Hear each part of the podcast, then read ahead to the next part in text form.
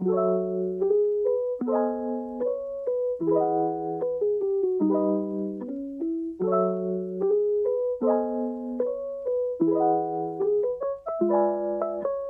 位听众，大家好，不知道大家最近过得好不好？悄悄最近过的是还不错，很忙啦，很忙吗？Annie，你有很忙吗？有一点忙，因为悄悄刚好完成一个小小又又很大的 project，对，就是体验、就是、认识到自己经验还有就现实面的不足，然后最近也是要忙着回去，非常多的事情正在发生，所以。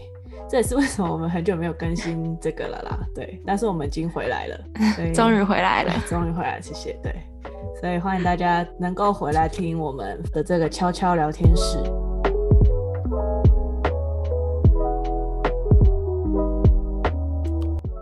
我们今天准备了蛮不一样的东西，想要跟大家分享一下。那其实我们这个月八月份，大家都知道八月八号是父亲节嘛，所以我们悄悄在八月份设定的目标就是关于是父亲啊，或是比如说。家庭里面照顾者或是主要照护者的这种角色来做我们八月份的主题。那我们今天准备的这本书呢，其实是呃我跟 Annie 还有另外一位学姐读书会最近的一本读物。那这本书的名字叫做《遍体鳞伤的孩子会自己恢复正常吗》。然后它的作者是一位医师，他叫做布鲁斯·培里。那我们简单先介绍一下这个布鲁斯·培里哈，他是一位医生，然后他特别特别是专业在儿童创伤这一块，然后他有在这个部分呢，还有其他很多关于儿童的部分发表了许多那种期刊论文啊什么的，然后应该也是有数百篇这样，然后他目前就是在西北大学的医学院担任兼任教授，然后他同时也是儿童的创伤学院的研究员这样，他其实在里面也是。对这些小朋友跟甚至是家庭都扮演了非常重要的一个照顾的角色。这本书呢，有十二个不同的篇章，然后每个篇章都是一个或是多个小故事。然后我们今天讲的是第六章的两个小故事，第一个是狗笼里长大的小孩，然后第二个我不知道他的名字是什么。第二个就换了一个主角这样。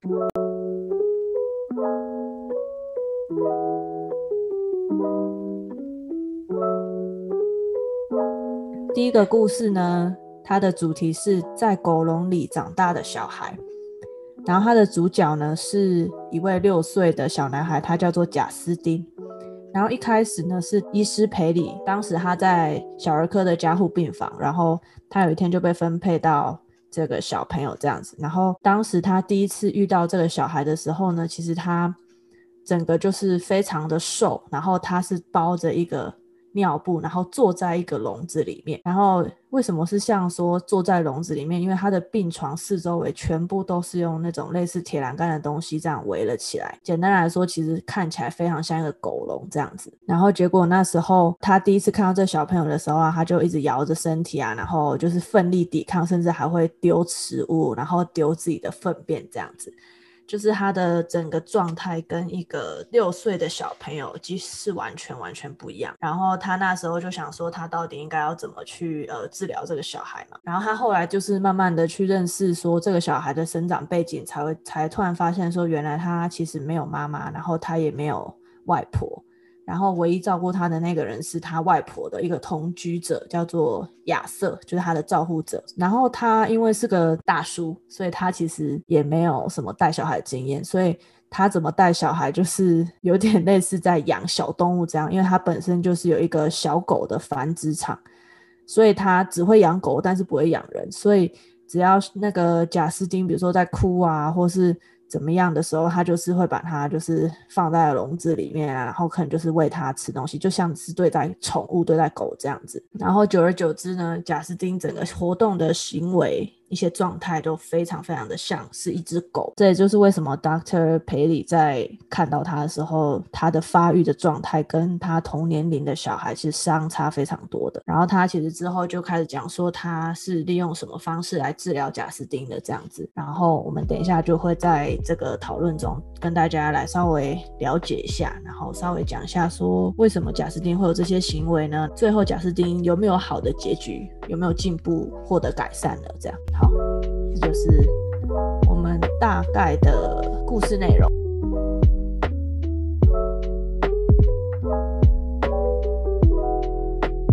然后呢，其实看完这个故事的时候，就我们第一个想到。应该不是说第一个想到，应该说第一个故事中提到的点就是说，呃，如果人的大脑没有在适当的时机得到成长经验的话呢，它会怎么样？然后其实我们这边就想要先跟大家分享一下，就是我们脑部的呃发育的过程嘛。脑部发育的过程呢，就是有分很多个阶段嘛。那一开始呢，你的脑会先从你的脑干开始发展，然后就是你的血压啊、心跳速度、体温等等的。然后呢，第二步你就会发展你的间间脑吗？还是健脑？我中文也不好。对，就其中一个，嗯，它就是你的警觉，像你的食欲啊，或是你有没有睡饱啊，怎么怎么没有吃饱这样。然后你再慢慢的，你就会发展你的边缘系统，就是所谓的你的情感，关于你情感情绪的一个部分。然后最后就是你的大脑皮质，就是你的抽象思考啊，然后具体的思考之类的等等的。所以呢，脑的发展就是怎么样，算是一步一步的嘛。所以你如果某一步没有发展好的话，可以说是没有办法进行到下一步嘛，或者说下一步就不会正常发展。嗯，那我觉得这就是为什么在这个故事里面，贾斯汀就是他不会走路嘛，然后又不会爬，然后甚至他就是都已经六岁，然后他也没有办法讲话这样。其实是培里医生提出了 neurosequential model 神经序列模式，因为就像你刚刚讲，就是如果他成长时期某一个阶段没有发展到，就是脑部某一个阶段，比如说边缘系统没有发展到，它就会影响到后面的发展。所以是培理医生他用的神经序列治疗，就是根据这样的理论嘛，先去找到哪个阶段没有发展好，然后再去帮他治疗那个阶段，补足他缺少的部分。嗯，然后必须是用重复的模式，给他足够的经验去熟悉，然后去学习某种特定的东西，比如说，嗯情绪反应这样子。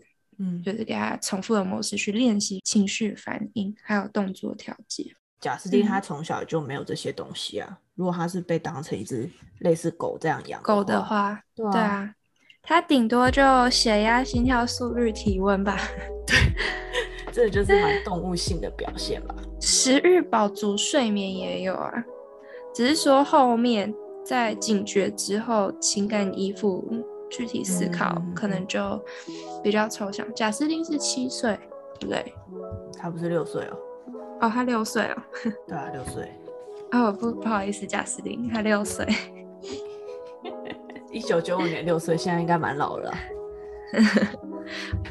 比我大哎，一九九五。对啊。比我大两岁，他现在二十六岁。对啊，二十六。那神经序列治疗，我们要不要稍微讲一下培理医师是怎么使用这个的？他有一些步骤啦，其实他不是说随便想说用这一个就好，用那一个就好这样。嗯。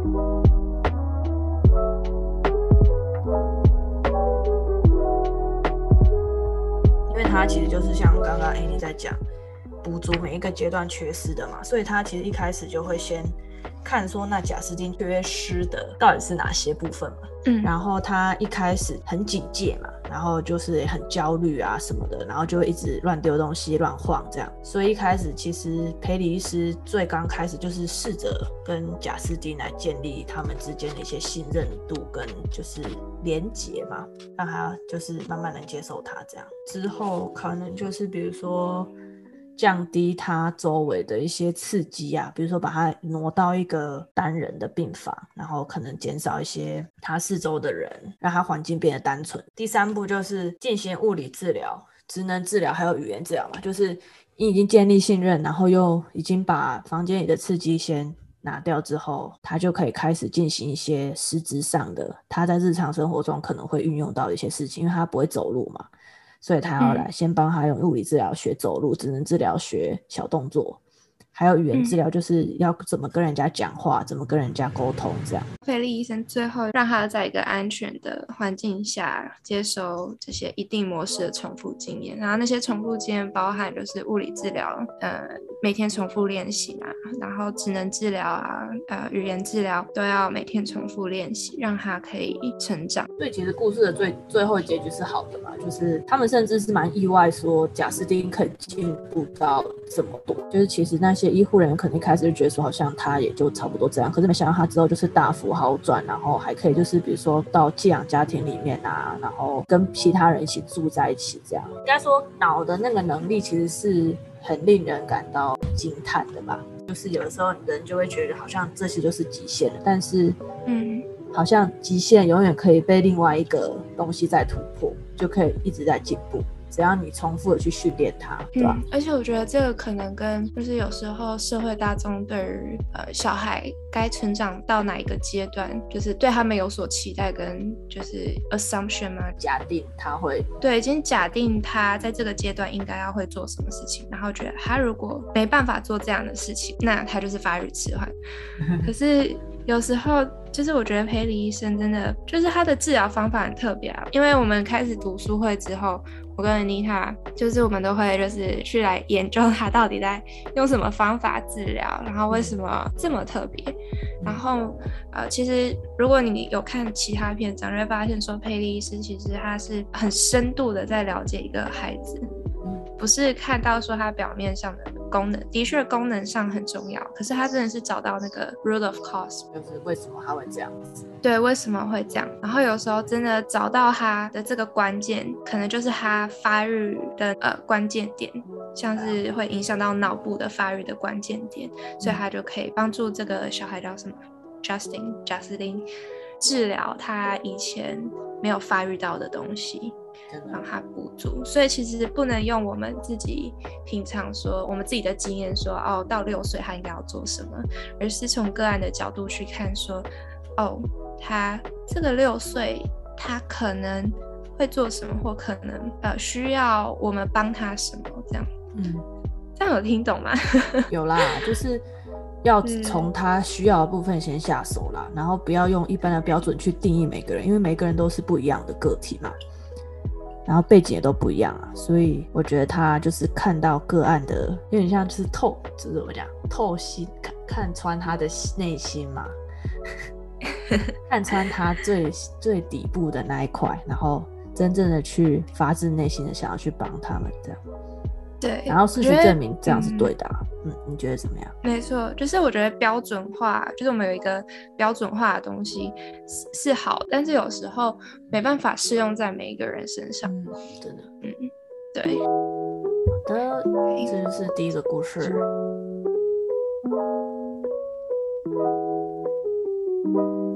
下一个故事，主角换人了，不是 Justin，变成康纳。康纳同学。嗯对，康纳同学，那这两个个案会放在一起，其实是有点稍微稍微的雷同处，就是跟照顾者从小对他们的关爱可能不足有关。就他们后来嗯发展迟缓，是因为照顾者在从小关爱不足的关系上导致的。这样，这是谁啊？我又忘记他叫什么名字。康纳。哦，康纳。OK。康纳还有是从小家庭环境是蛮好的，经济环境也很好，他爸妈呃都有在工作，然后就是妈妈一生他出来之后呢，因为就要忙于工作嘛，就是职业妇女，典型的呃双薪家庭。嗯嗯，康纳被生出来之后，妈妈她就呃去找了一个保姆，那那时候找保姆是她的表姐，然后就找她来照顾这样子，可是。嗯，殊不知呢，就是在照顾的这段期间，因为他表姐需要赚更多钱嘛，所以他其实很多时候都把康纳自己丢在家，就所以康纳自己就在家里，然后没有灯，没有人跟他讲话，然后所以。对，我觉得这个故事有点夸张，可是有时候很多，对啊，就是真的。然后他就把小孩丢在家，那后来妈妈发现，就当然就非常生气，他就把这个保姆赶走了。可是那时候康奈已经，嗯，好过好几个月了。对，已经过了好几个月了，所以其实，嗯，宝宝那个阶段就是你要常常跟他互动啊，然后有呃声音刺激啊、触觉刺激。康纳在这个阶段基本上没有受到这么多需要的刺激，所以啊、呃，后来妈妈就发现问题，那妈妈就开始去找治疗师啊、心理师啊、精神科医师啊，然后去帮助他的宝宝康纳。可是找这些人就好像又帮不太上忙，所以后来他就找了培理医生。那培理医生呢？他有时候我都觉得培理医生的治疗方法很像自然疗法，就是他其实只是在把最基本人成长的过程很自然而然发生的那种经验，然后去把这些经验利用在治疗中。因为康纳他是有间接性暴怒障碍嘛。就是虽然其他医生诊断的是就是各种很多其他什么过动症啊、自闭症啊什么的，可是其实最后佩利医生下的诊断是间歇性暴怒障碍，然后还有走路不稳、步伐不一致，然后还有其他的精神病这样子。那他那时候找培理医生的时候是有上学了，所以就是他会被同学孤立啊，然后他有一些社交的技能的障碍这样子，所以培理医生的时候刚开始下手的治疗方法是给他按摩治疗。这个原因是因为那时候他在宝宝阶段没有触觉的经验，所以培理医生让他做按摩治疗，让他可以接受对于别人碰触他的身体，还有。有亲密的关系的时候，他不会排斥或者是不喜欢别人碰他，然后，嗯，希望就是按摩这个治疗可以跟喜悦感连接在一起，这样子，嗯嗯、让他不会去排斥，呃，拥抱啊、牵手这些蛮，呃，人与人之间蛮基本的呃互动这样子。嗯、后来呢，就是按摩治疗过了一阵子之后呢，佩利医生发现，哎，康纳。有一些进步了，那他后来就去上了韵律课，音乐韵律课。对，然后因为佩里医生是说，他觉得大脑呢，他其实每个人会有不同的韵律在。那如果他这个大脑韵律被干扰了，那可能会导致一些精神疾病啊，或者是有时候像是睡眠障碍，有可能会因为这样子而来的。所以他们就会觉得说，当你的身体没有该有的韵律的时候，那就会导致一些精神疾病。所以他就建议康纳去上一些韵律的调节课，帮他调节一些荷尔蒙啊之类的。课上完之后呢，我在读的时候就就开始想到音乐治疗了。啊、说实话，虽然培理医生里面有讲说，就是其实音乐在人的身体是不可或缺的，就是一出生你还不会讲话，但是你可以感受到语言的音乐性，像是语调之类的。然后像语调里面就会有高低起伏嘛，然后抑扬顿挫嘛，所以如果你把它那些东西直接连接到的话，其实。你在讲话的时候，其实就蛮像你在唱歌，就是有一一个旋律在。所以当宝宝其实他听不懂你的意思，但是他听得懂那一段旋律，然后他会知道说，哎，这个可能是妈妈在跟我讲话，他会认那个语调，他可能知道说，哎，这个好像是爸爸在跟我讲话这样。所以其实我们看到这些的时候，看到语调，然后看到音高，看到不同的抑扬顿挫，然后就我们就想到说，哎，那这样是不是？这种类似的小朋友是不是会适合做音乐治疗？因为音乐治疗本身，我们非常主要的工具就是音乐嘛。所以，当音乐的存在可以同时去满足他们以上这些需求的话，那为何不用呢？所以，我们现在可以来稍微讨论一下，要怎么用音乐治疗治疗类似这样子的小朋友。所以，以康纳这个故事为例。嗯，像康纳他有间歇性暴怒障碍啊，然后走路不稳、步伐不一致，还有一些精神病跟注意力缺失症，呃，还有社交的问题嘛，就是他被同学孤立啊，不知道怎么跟同学相处、交际这样子，这么多问题。那音乐治疗里面有哪些可以在这方面帮助康纳的呢？像是走路不稳、步伐不一致啊。我觉得蛮，就是也是又是要自然疗法。其实有时候你边听音乐，你可能会边跟着那个节奏一起走路。嗯，所以你的身体就会跟那个节奏 sync，就是嗯同步同步了。对，这是一个很自然，不用去给他多余的指令，说你现在要照着这个节奏走。其实不用，你只要默默的打开了一个音乐或一个声音，呃，然后让小孩子走路，他可能就不用任何指令，他就跟着那个节奏就。蹦蹦跳跳的走这样子，那这可能是为什么在这个故事中，呃，音乐律动课可以帮助到康纳去帮助他呃走路步伐的问题这样子，还有就是呃去体验然后经历这些嗯、身体律动这样子，让他身体更协调。我觉得刚刚 Annie 讲的就是身体上嘛，那如果像他其他症状就是比较心理层面的嘛，或是呃认知层面的。那如果是像呃情绪这部分的话，音乐治疗也可以很呃很好的作为一个媒介来帮助他，就是不管是如何在音乐的互动之中来学习各种情绪的表达，或者是说如何在音乐互动中控制自己的这些愤怒或是一些比较呃负面的情绪。甚至是如何用音乐，呃，应该说如何在音乐疗程之中去学，说我要怎么让自己的注意力提升之类等等等。其实音乐治疗很多的疗程都是为了这些目标而去设计的。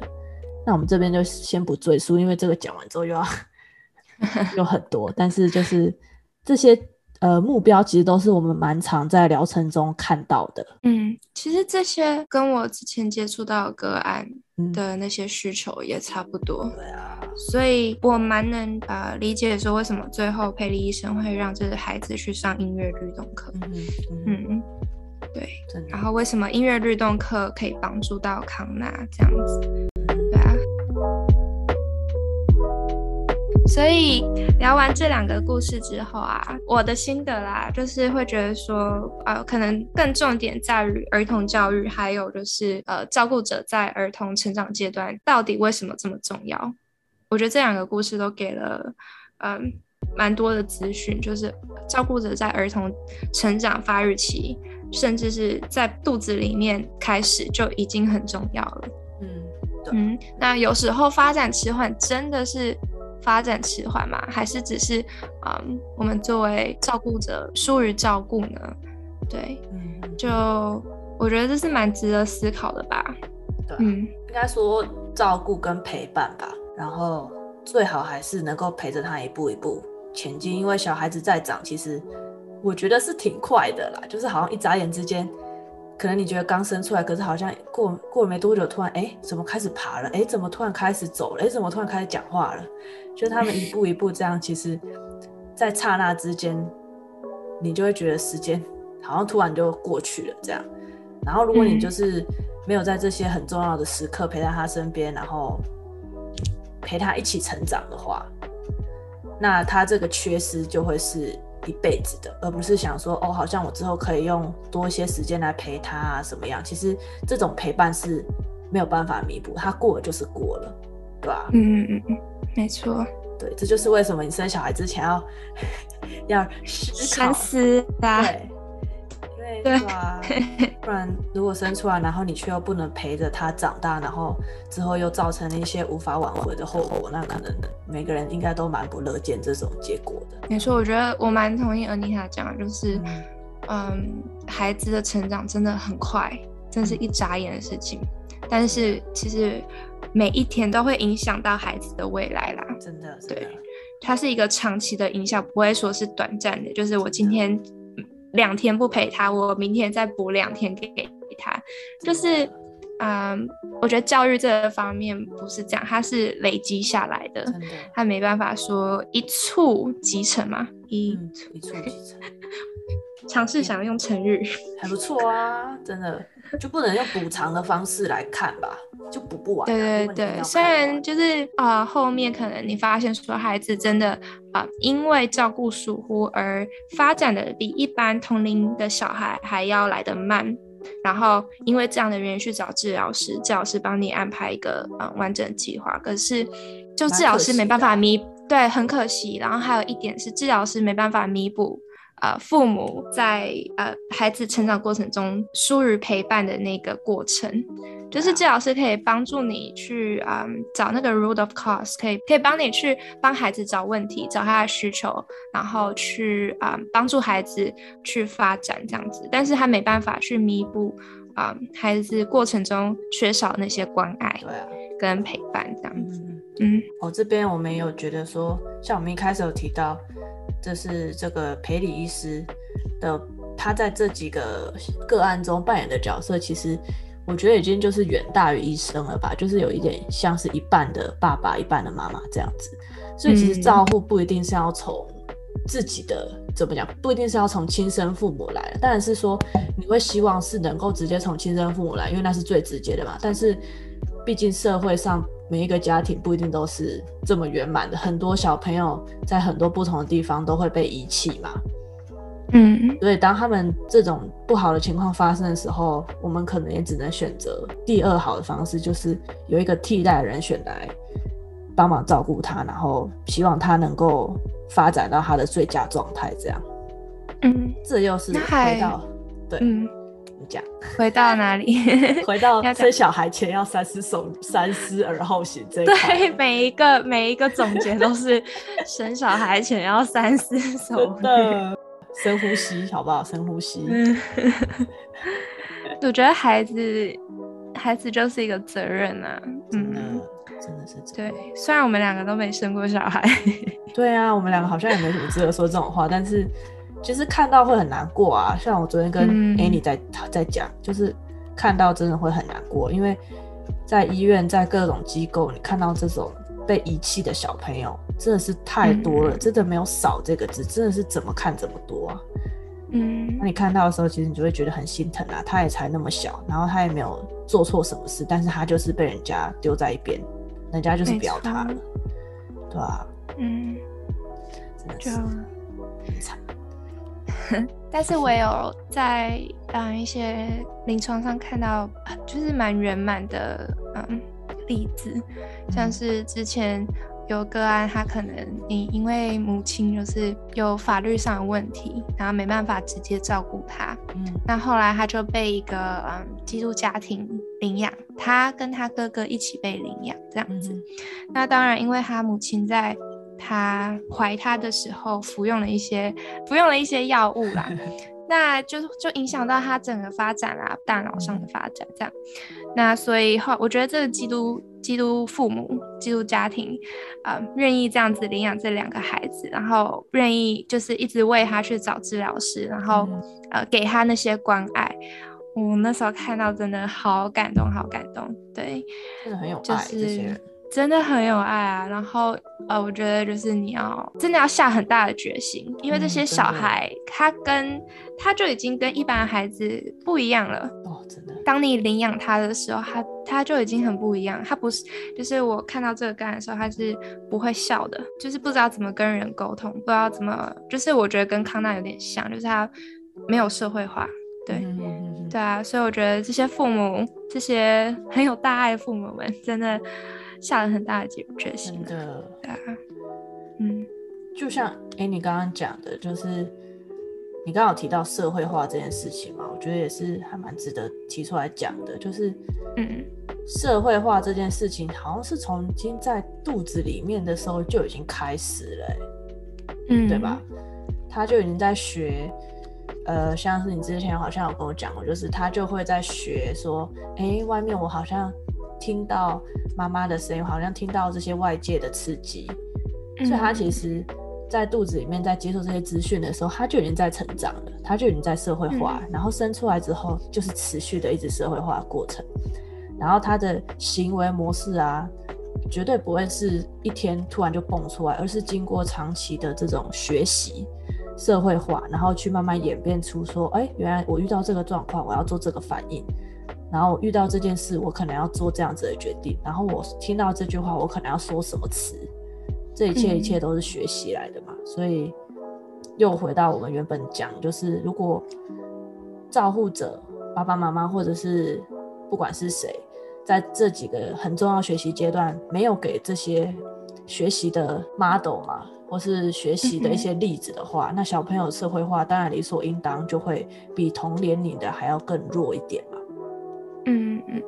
因为其实父母的陪伴不是单纯陪伴这样子，真的，父母在孩子进幼稚园、进小学之前的陪伴，真的是孩子呃社会化的过程一个很重要的 key 一个关键点，因为嗯、呃，小孩在进学校之前，他能学习的对象就是父母嘛，真的，那。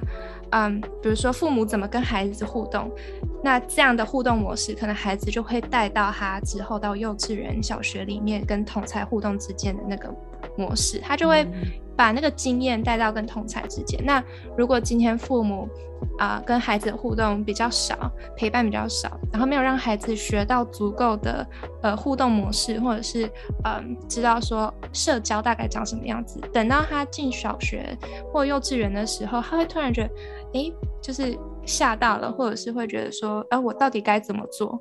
他们为什么都玩在一起？就是我我应该怎么跟他去跟我朋友互动这样子？对，所以我觉得还呃，父母的陪伴真的不是单纯陪伴，就是还有很多很多很多的意义存在的。嗯嗯嗯嗯，人家常常好像会讲家庭教育，家庭教育嘛，听起来好像嗯，就是这个人有没有礼貌什么的，嗯、但其实这些终究归根都可以是说这个人怎么看他家庭互动，所以才会衍生出他后面这些行为嘛，所以。嗯家庭教育这种其实就是一个整个家庭的事情，而不是说单个，比如说这个小孩就是不乖，就是就是坏，就是不听话。嗯。其实很多时候的根源都会是因为爸爸妈妈放纵啊，不管他，不陪他，没有教他，而导致成这些后果。这样，那但是其实这些小孩真的真的没有办法，就是变好嘛，甚至是进步嘛？对，我觉得看这两个例子。没有啊，就其实还是可以进步的啊。嗯嗯，大脑的能力是无法去预测跟预料的。我觉得是潜能嘛，相信他的潜能啦。总而言之，就是做父母真的很难啊。对啊，真的不容易啊，真的不容易，我真的是。鞠躬三次，佩服所有天下的父母，超级佩服大家的，对啊，然后这些照顾的，就是可能不是爸爸妈妈，可能是爷爷奶奶，或者是像是陪礼亲戚呀，对啊，嗯、为大家付出的照顾小孩真的是辛苦了。其实，在临床上这样看这些小孩，有时候就觉得可能是照顾者的疏于照顾，或者是他们想要照顾，他们也想要对孩子付出，可是有时候那个付出。嗯，可能不是孩子在那个阶段所需要的。对，所以就是有时候就会想说，如果爸爸妈妈在怀孩子的时候，或者是嗯，在在孩子出生之前呢、啊，就是可以上一个就是做父母的课。哦，嗯，对对对，就是因为很多时候就是说什么第一个小孩照书养嘛，对吗？嗯，有时候书书的资讯是很多，但是如果有一个什么的亲子课或什么的，嗯，教父母真的怎么去实做跟孩子互动，感觉嗯能解决一些就是问题嘛。对啊，嗯，毕竟理论跟实作应该都是蛮不一样的吧？对啊，对啊，理论归理论，实作就是对啊。光说不练，就是应该还是没有办法去知道说实际带起来的感觉是怎么样吧。嗯，因为有时候，比如说父母就觉得我我明明就很付出，然后我嗯，嗯就管教很严，我就是都有嗯照着书说要怎么教小孩。可是有时候，嗯，每个小孩他们的个性、他们的嗯他们需要的东西都不一样，所以真的是、嗯、可能真的需要好好的去观察嘛，然后。去发现说，有时候父母可能要想说，是不是我的嗯努力的方向错了？嗯、对，虽然我很努力，可是说不定只是差一点点而已，就是调整一下自己努力的方向，可能会得到不一样，小孩不一样的反馈。这样，对，就像你刚刚讲的，像有的时候其实真的是看不到到底是错在哪里，然后这时候其实音乐治疗也可以帮忙啦。大家可能也没有想到这件事情，但是。就是其实音乐治疗也常常会做一些这种 mother-child bonding，、嗯、或是你知道互动课啊，建立一些好的连接这种课，甚至是爸爸爸爸跟小孩不一定是妈妈嘛，就亲子的互动课这样。然后其实就是可以在这些互动中呢，去实际上看到我的小孩到底是对哪些东西是有哪些反应。然后甚至有的时候在有治疗师的帮助之下，你真的就可以看到他的问题点到底是在哪里，就就可能会有一种恍然大悟的感觉吧。嗯嗯，因为有时候其实你让小孩接触不一样的东西，或者让小孩接触不一样的人，他的那个表现可能会在家里的那个跟你互动那个表现会不一样。意想不到说，哎，他在这个。课里面的表现好不一样，就是为什么会这么开心或这么热情？那为什么在家就是像一条虫一样之类的？对，真的，小孩会让你惊讶的，放心好了。好啦，那就差不多这样啦。我觉得我们今天真的谈了非常多，聊了太久了。对啊，就讲到，反正总而言之，就是照护者在小孩的成长中是扮演一个非常重要的角色了。对。然后你要生小孩之前，一定要考虑清楚，好好的考虑清楚。真的，如果大家喜欢的话呢，可以多听几遍，然后把这个 podcast 分享给你身边的好朋友，或者是一些想要生小孩的人，让他们在生之前可以先听一下，说照顾小孩到底是这么简单还是这么难呢？对，或许可以帮到他们一些这样。嗯，会不会他们就出来，我不要生了？真的，害这个生育率超低的，有没有？哎。可是小孩好可爱，嗯，也是会想生。别人的小孩都很可爱啦，我自己的就不知道了。当你要自己顾的时候，你知道，可能就是另一。因为我想问你一个问题，怎样？就是你会想要边工作边照照顾小孩，还是你可能生了小孩之后你会嗯辞职，然后就照顾这小孩，陪他这这个阶段那样子成长阶段？其实老实说，我在看这一篇之前，我的想法是，我要当一个就是上继续上班，然后我可能会请一个人帮我带。但是我看完这一篇的想法，我觉得我可能会选择，应该不会说完全放弃我的工作，但是我会减少我的工作量，让我有时间陪我的小孩。嗯，因为毕竟钱还是不能放弃嘛，因为你要养他。但是我可以最大限度的用我的时间去陪他，这样。嗯嗯。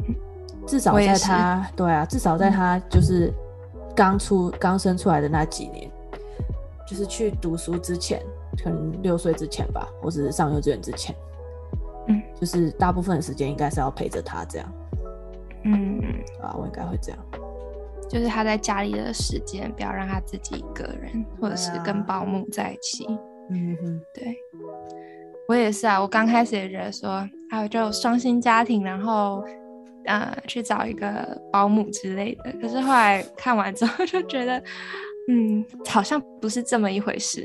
对啊，对啊，而且我自己可能也会很想要陪我的自己的小孩一起成长吧，就觉得以后等他长大了，我也不想要后悔说有哪一个地方没有做到什么的。真的，对啊，真的，好，是这样，只是一个快闪问题。不错啊，我蛮喜欢的。不知道听众们大家会有什么样的答案？其实有点好奇。如果大家有兴趣的话，可以把你的答案 email 给我们或私信给我们。好啦，那谢谢大家的收听啦，我们就下期再见喽，拜拜。嘿，拜拜。